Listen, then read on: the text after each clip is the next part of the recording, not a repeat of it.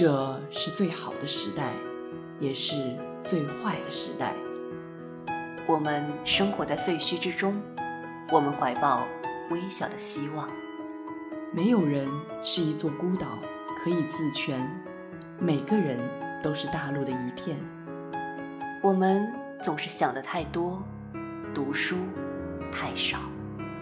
谐音彩华，读书十岁。欢迎来到清华大学广播台读书组的全新访谈节目《山月十岁》。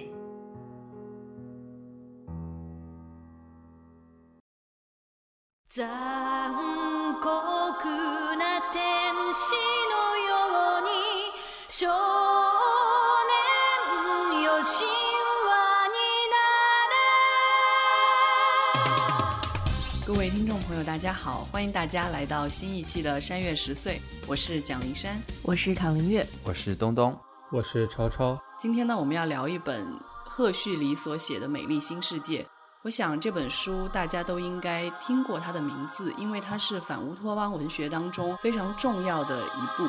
关于乌托邦跟反乌托邦，我想首先应该给大家一个简要的介绍。所谓乌托邦呢，大家可能最初的印象就是来自于陶渊明的《桃花源记》。乌托邦指的是不存在的地方，或者是空想的国家，或者是乌有之乡。那它最早出现在英国空想社会主义的创始人托马斯·莫尔的。名著《乌托邦》之中，其实早在希腊古典时代就有很多描写乌托邦的一些书籍。那最有名的当然是柏拉图的《理想国》。到了近现代的时候，有三大乌托邦的著名的书，分别是刚刚提到的托马斯·莫尔的《乌托邦》，然后是意大利托马斯·康帕内拉的《太阳城》，以及德国凡拉丁·安德里亚的《基督城》。他们所遵循的一个公式，就是一个旅行家因为特殊的因素到了一个不为人知的国度，然后主人公在那里发现正在实行的是非常完美的、非常理想的社会制度。那在这样的社会制度之下，有一些普遍的特征，比如说有民主政治，有依法治国，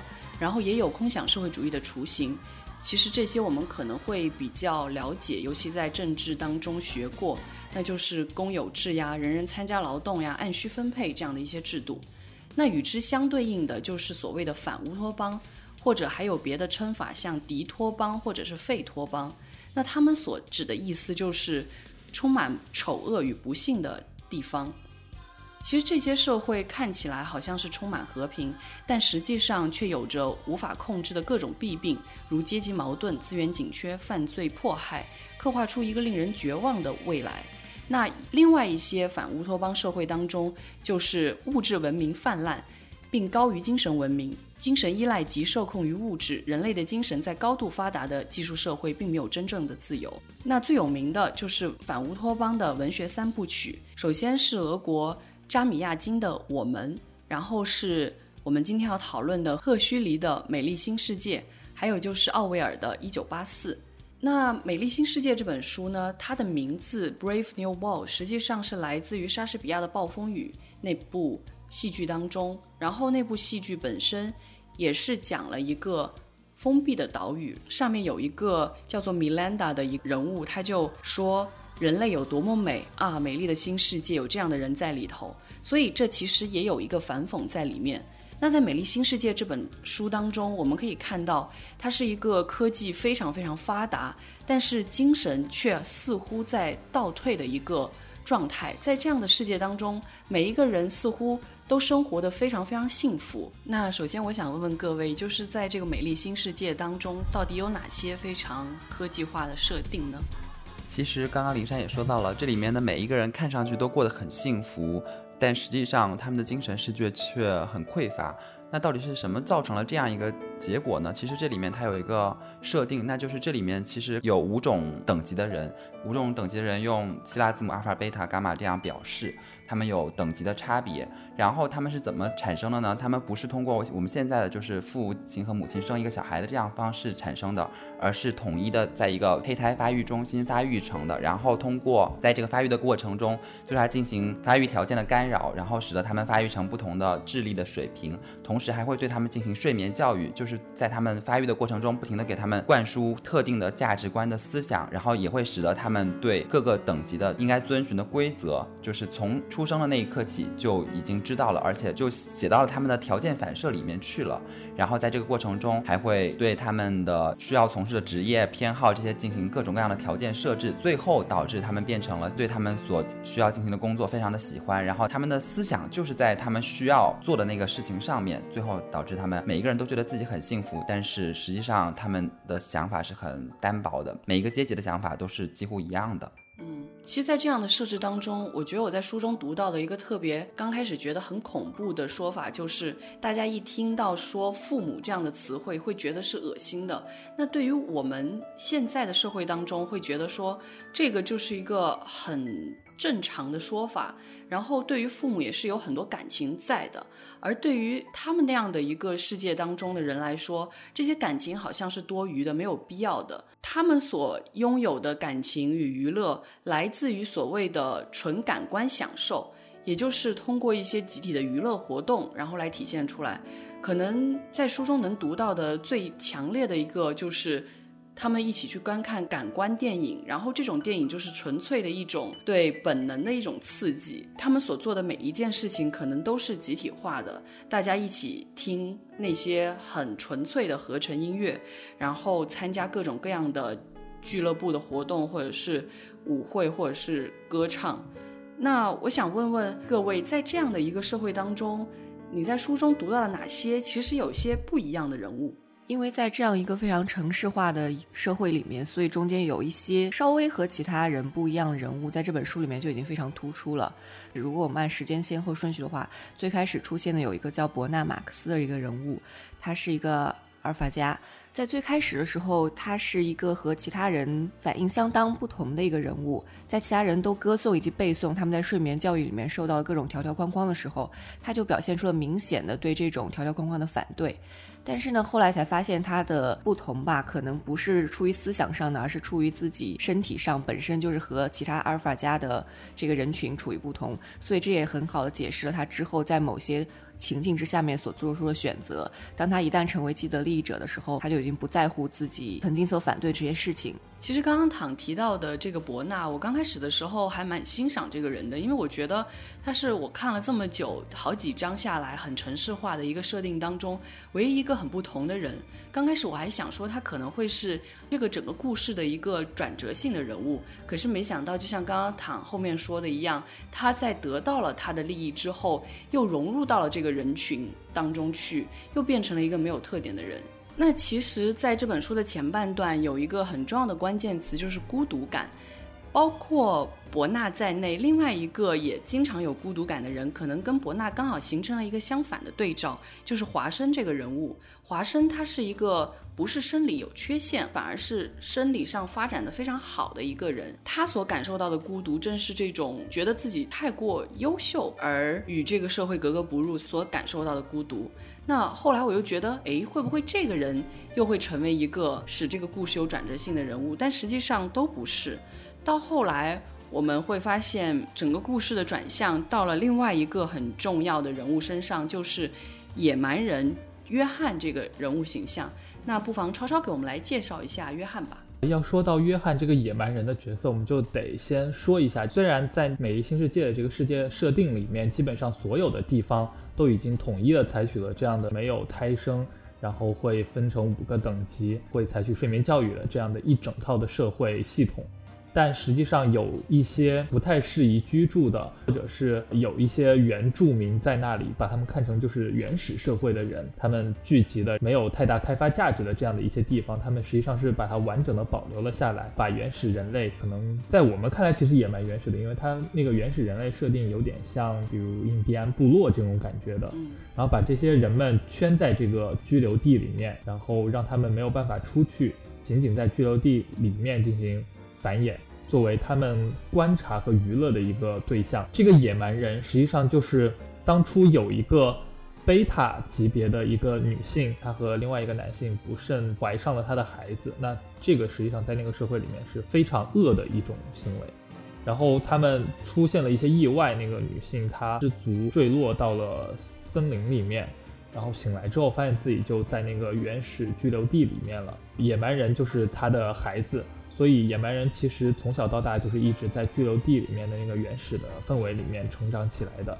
之后因为机缘巧合，野蛮人被伯纳带回到了这个社会里面。那他所展现出来的就是与这个社会格格不入的一些行为。他无法理解为什么没有办法叫出母亲这两个字，他没有办法理解为什么所有人就是需要靠一种类似毒品一样的叫梭麻这样的物质去获得愉悦。然后他认为就是为什么大家不知道孤独，不知道痛苦，所以他觉得整个社会非常的不可思议。然后他在进入到这个社会之后，频频的与这个社会发生冲突，乃至最后他试图逃离这个社会，并且在精神上退化成一种更加原始的折磨自己、虐待自己，通过这样的一种方式来获得他存在实感的这样的一种行为，然后最后走向了应该说是自杀的结局的这样的一个人。嗯，其实刚刚超超提到的最后这个地方，我觉得很有意思，这就联系到了我们另外想提的一个人物——总统。在这本书的最后一个部分，总统跟野蛮人之间有很重要的一番对话。这番对话可能是这整本书当中最具有议论性跟思想性的一个部分。然后里面野蛮人非常强烈的、非常愤慨的提出，他要求一些甚至我们看似都觉得这些我们不想要的一些所谓的权利，比如说衰老、丑陋、阳痿。梅毒、癌症、食物匮乏、讨人厌烦、战战兢兢、害怕明天会发生什么坏事，然后伤寒，然后难以描述的痛苦折磨。他甚至要求这样的权利，这会让我们去反思：说是不是最后野蛮人所到的那个山谷上面，就是一个刚刚超超用了“退化”这个词？其实我倒觉得会是这个反乌托邦文学作品当中他所塑造的。乌托邦中的另外一个所谓的乌托邦，或者是反乌托邦，因为它实际上又是一个反抗那个美丽新世界的一个比较原始的状态，所有一切都是自给自足，自己种东西，然后自己去吃，然后他不要那些高科技的食物，然后他自己一个人生活在那里，有点离群索居的那种感觉，就是这样一种状态。会不会真的是退化？其实有可能反而是在他们那个世界去反抗当中的一种进步呢。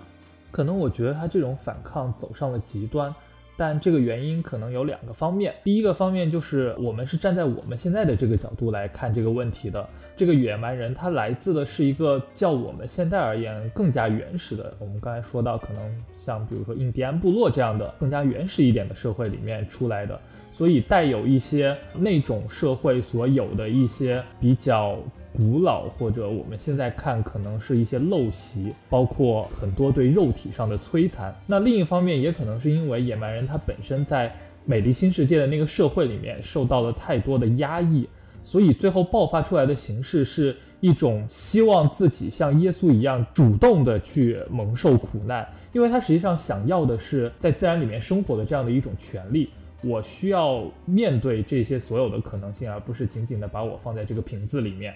但他最后所表现出来的是，可以说有一点点病态的，就是去追求所有的这种苦难。也可以看到，就是他不断的用鞭子抽自己，然后他在那个灯塔上面模仿耶稣被钉在十字架上面的形式，来让自己感受那个苦难。当然，这个其实可能也不一定叫做退化吧。这个词可能也是从我们现在的这种感觉出发。那我觉得他这种反抗确实也是很符合他当时从美丽新世界的社会逃离出来的那种心态的。因为书里面其实有写到，一开始找到约翰的时候，他们那个原始社会其实就是推行一种自我奉献。约翰当时就是在懊恼自己没有被选上。所以我觉得也不一定是就是受到了美丽新世界的这个冲击才选择了这样一种方式，这就是他们那个原始社会的一种行为方式。嗯，其实说起来，他最后的结局我还蛮唏嘘的。首先是那个本身结局的描写就很有冲击性。他虽然是上吊自杀，但他描写的是他的脚按照东南西北这样的方向在转，然后又转回来，然后你知道他上吊自杀了。然后我会想象说，哎呀，为什么他最后是这样死去的结局？会不会有更好的一些什么结局呢？唐，你对这件事情怎么看？我觉得我同意刚才东东讲的，因为他是从那个原始部落过来的，所以他本身就带有那个原始部落有一种苦行主义和这种信奉用苦难的方式来进行自我惩戒的一个模式。他并不是在追求这些苦难，而是用通过这种抽自己鞭子啊和让自己做一些很艰苦的事情，然后进行一个自我惩戒和自我证明。包括他向列宁娜求爱的时候，他就说希望我能做一件非常难、非常艰难的事情，来证明我对你的爱。所以这些都是他受到这个原始社会一个烙印的，但是呢，其实赫胥黎在我读的这个译林出版的前言中间，他有专门讲到这个野蛮人结局的问题。他说他在当初写这本书的时候，给人类的设定只有两种命运，一种是混沌，一种是疯狂。野蛮人没有选择这个混沌，他希望能够自己走出一条道路，但是最后被这个新世界的这种记者各种无所不入这种包围，然后就走向疯狂，走向了这种以自杀为结束。那赫胥黎就说，如果自己重新写这本书的话，他会尝试给野蛮人找到第三条出路，就是清醒。但是这个清醒也是一件非常困难的事情，它很难说是在这个野蛮部落这样一个基础上建立起来的。如果是要以清醒为结局的话，它可能需要野蛮人来自一个新的社会，就是以一个。追求清醒的人建立的一个社会，而不是原始部落印第安人那些作为美丽新世界游客那种社会的存在，是需要有一个新的社会来和这个美丽新世界的社会作为对照。他认为只有这样的情况下面，他们才可能走到清醒这样一个结局。嗯，其实我很好奇，就是赫胥黎有一个部分没有写的更多，就是那个在冰岛上的那些人的状况会是怎样？就是那些他们被流放了之后那些人。我觉得，如果按照这样的话，在我的想象中间，我觉得如果这些被流放的人都是因为像伯纳这种是有一定的思想萌芽凑在一起的话，可能最后发展出来类似于我们现在这样社会，或者是那种所谓的一个清醒的一个社会。但是因为很难确定说流放过去的人都是出于什么罪名或者是怎么样的，所以这也是值得商榷的。不过这个书中确实没有把这部分有详细写到。对他只说到了以前设定过全世界都是阿尔法的人，但实际上这样的世界持续不了。对，其实我看到这个时候就想到我们就是现实中间有很多很多次乌托邦的实验，但是最后全部都失败。我想，我们本来写这样的书，实际上也就是想反观我们的现实社会。那现在，不如大家来聊一聊，就是当你在书中读到这种各种各样关于未来的设定，还有这样的一些人物，你所想到当下所发生的一些事情，他们之间有什么样的联系呢？其实，《美丽新世界》，我是最近因为要聊。这本书的时候才读的，但是在之前我其实读了一本书叫《娱乐至死》，在那里面他就比较了说反乌托邦文学的《一九八四》和这个《美丽新世界》指向的是两种不同的结局，一种是。专制，而且是靠统治压迫的一种未来。还有一个就是像《美丽新世界》一样，虽然它也是集权的，但它是统治你的喜好，诱惑你，然后让你走向了一个虚无的世界。然后它那里面就说一种观点，他就觉得《一九八四》所描述的世界离我们越来越远了，但是《美丽新世界》描述的世界离我们越来越近。他想说的呢，其实就是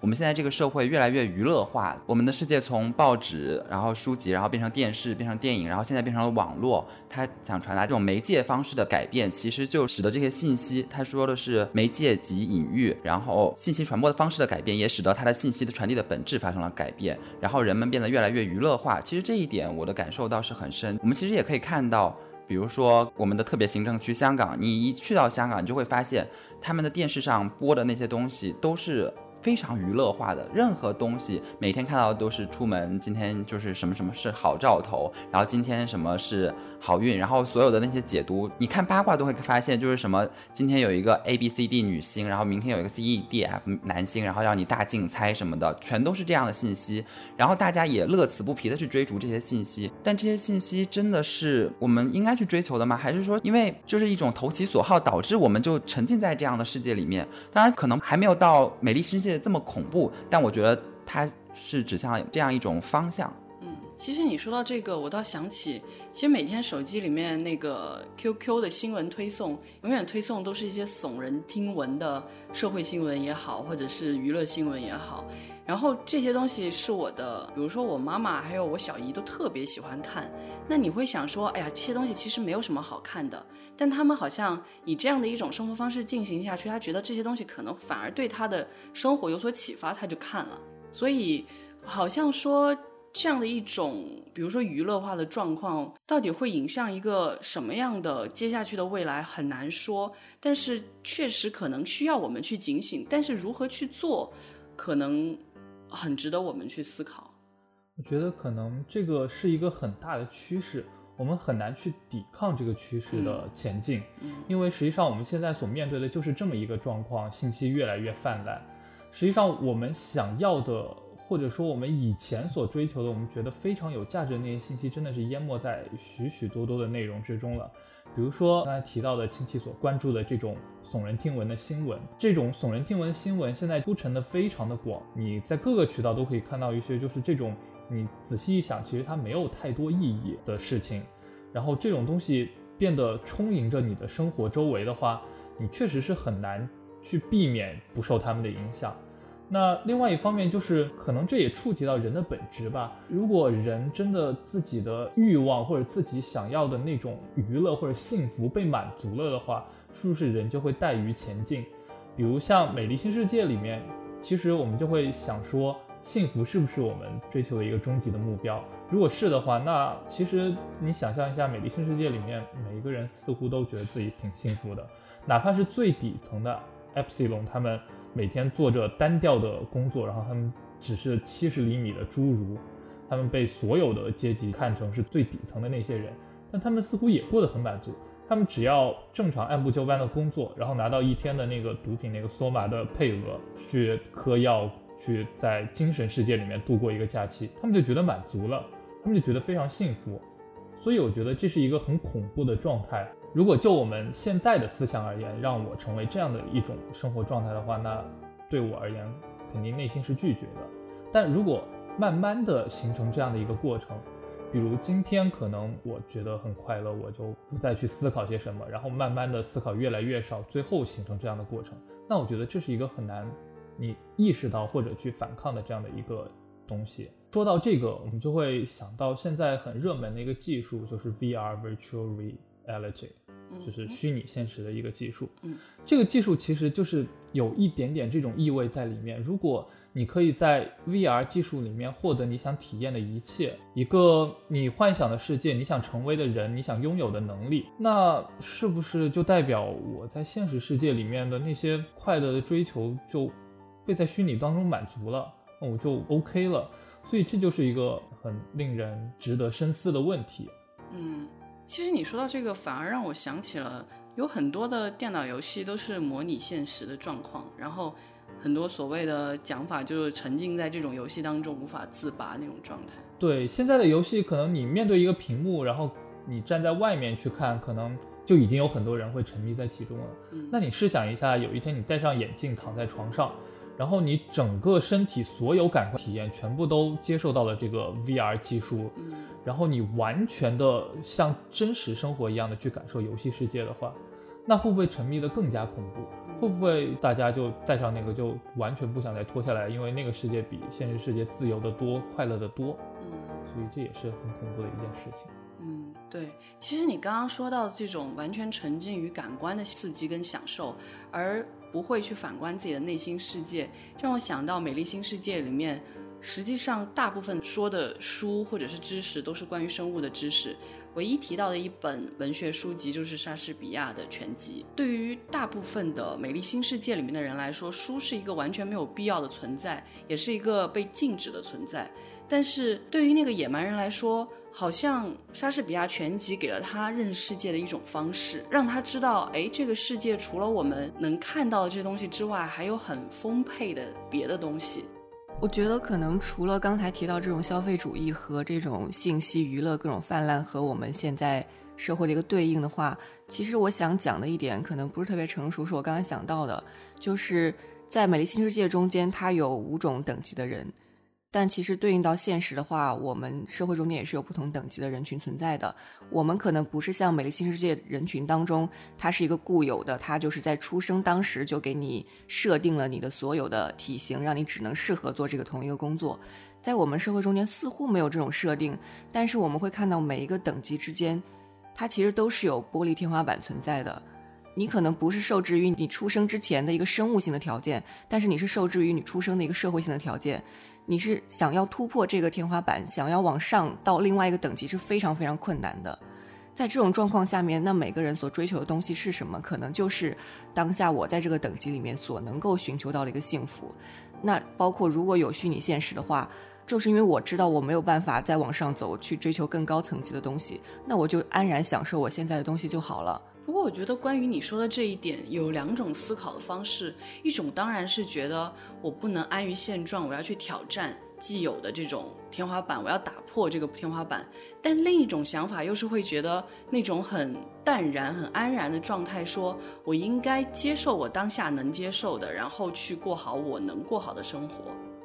这其实是两种生活态度的一个问题。像刚才东东讲到一九八四，我觉得一九八四中间它的这个制度为什么？会遭到那么多人的一个反抗，就是因为它是一个根本上违背人性的一个东西，它限制你的所有的发展、所有的自由。但是在美丽新世界中间，它看似给你迎合了所有的一个人性，你可以随时随地享受性行为，随时随地嗑药，随时随地看感官电影，享受任何身体上的一个刺激。它迎合了人性，我觉得并不是一个根本上的一个人性，它忽略了人性中间另外一点就是很矫情的一个部分。那所有就是因为在这个部分中间才诞生了这个书中间所提到那些稍微有一些特色的人，比如说哪怕是列宁，那，我们看上去她是一个很普通一个女性形象，但她中间也试图过发展和这个亨利·福斯特一起发展一段比较专一一点的感情，但是因为被这个社会劝阻了。但其实刚刚躺说到这个，每个人有各自的社会属性，然后其实你很难跳脱掉你这个社会属性，很难打破那个天花板。其实我在看这个书的过程中，因为总统跟野蛮人其实有一段对话，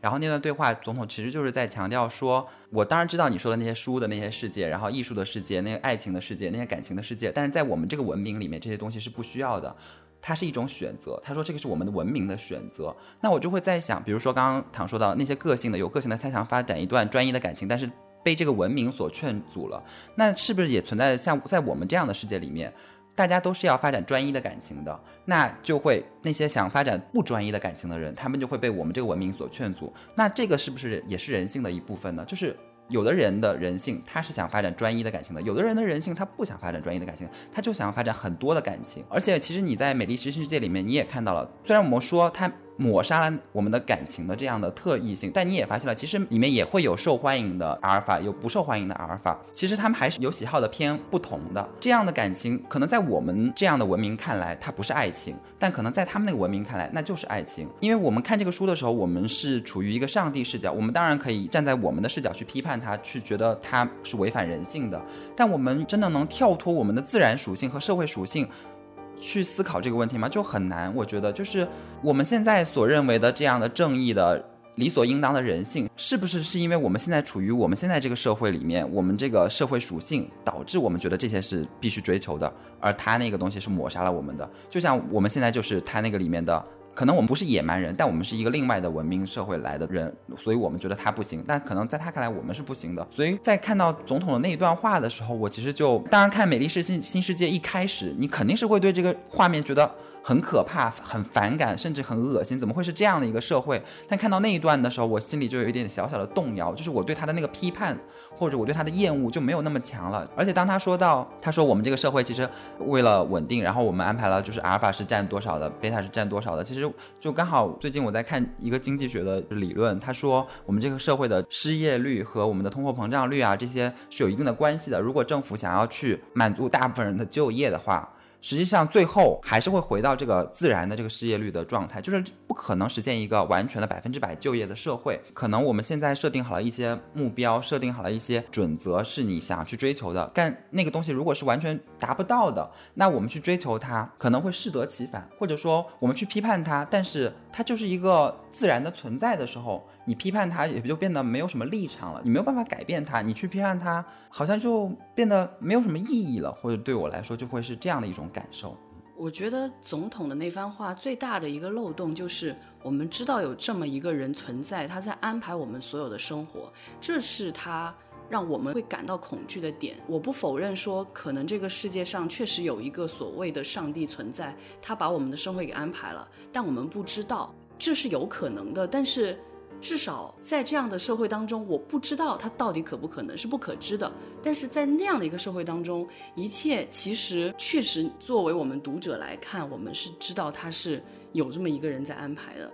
那才是恐怖之处啊！所以他的这样子说，我可以安排五个种姓的生活，我觉得这样的生活是最好的。我觉得大家阿尔法在一起，在那里打架，世界崩溃，这是不好的。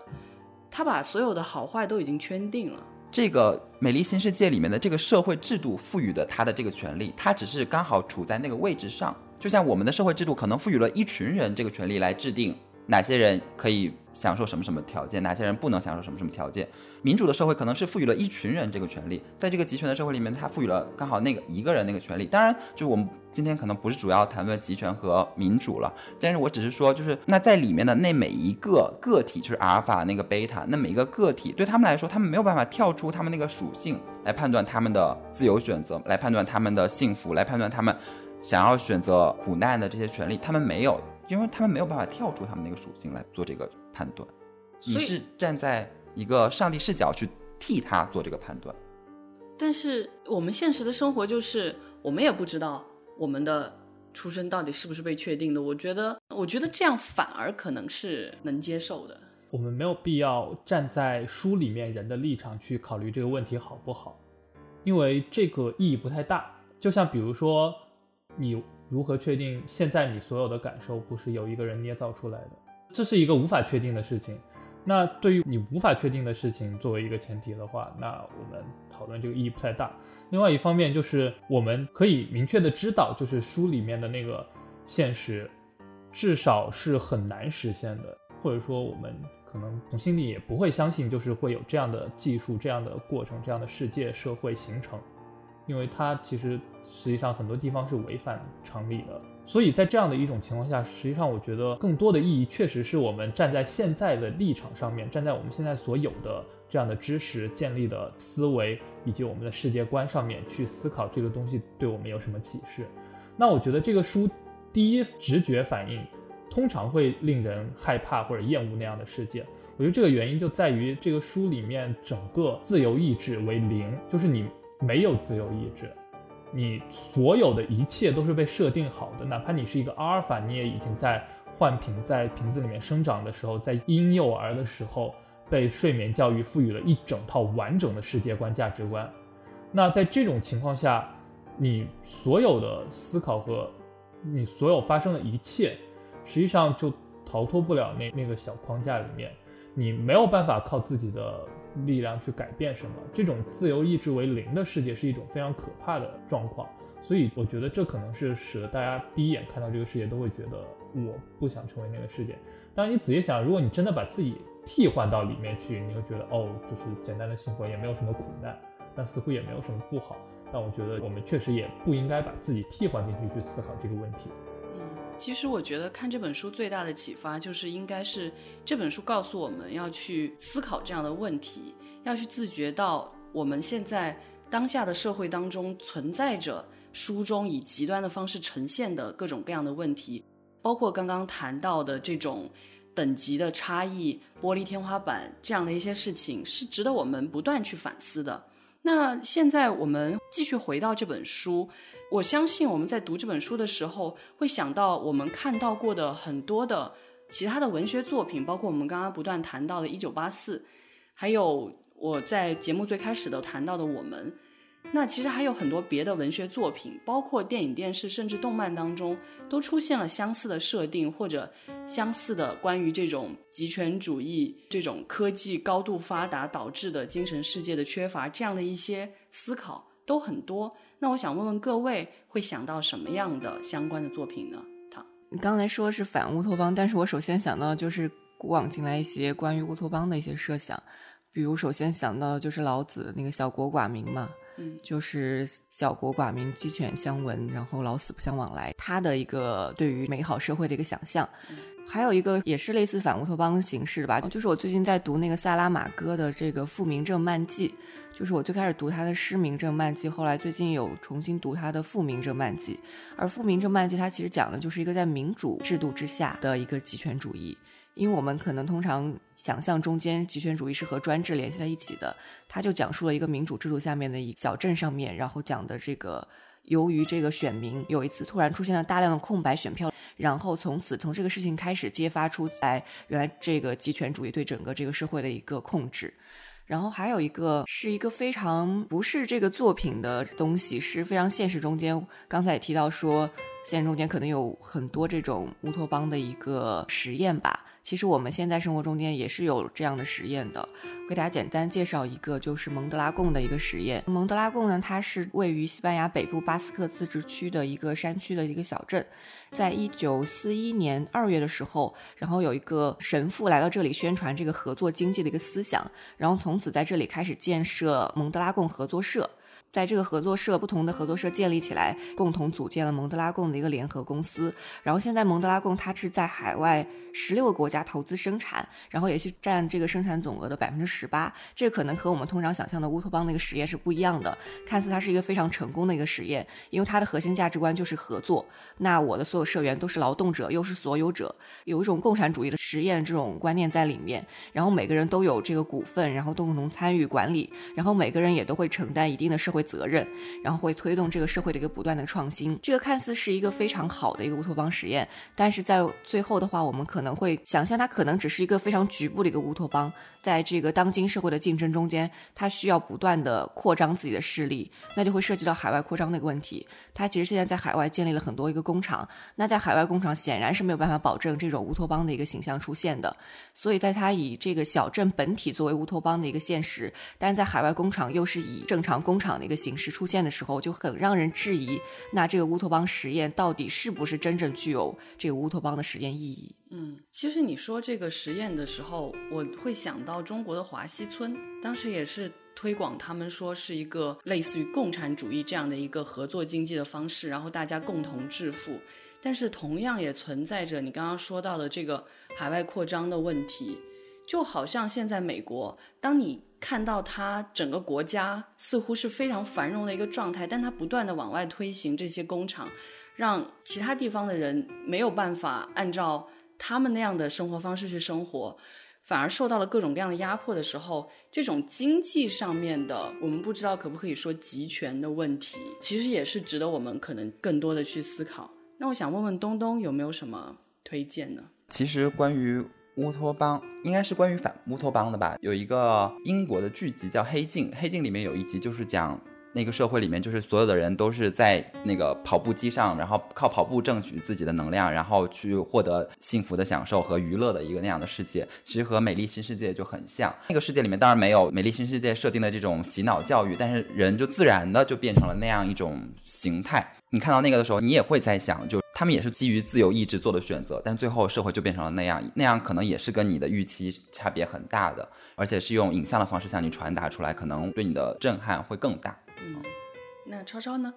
那我介绍一下我想到的比较像的动漫作品吧。有一部动画叫《Psycho Pass》，然后它实际上和这个反乌托邦世界可能会有一些相似点。那它设定就是在未来世界里面有一套系统，然后它可以测出你的那个犯罪指数。如果你内心有那种想要杀人的冲动的话，你的犯罪指数就会非常高，你就会被强制送到收容所里面去进行精神治疗。乃至如果你高到一定的程度的话，就会被直接消灭掉。然后那个世界里面管理的一套系统，实际上是由很多个人的大脑组成的。它这套系统的形成，实际上就是你一个人的大脑肯定没有办法管理的那么好，肯定会有一些漏洞。如果你有一套系统，那就会有一些无法解释的地方。然后他的做法就是把这种异类不断的吸收进来。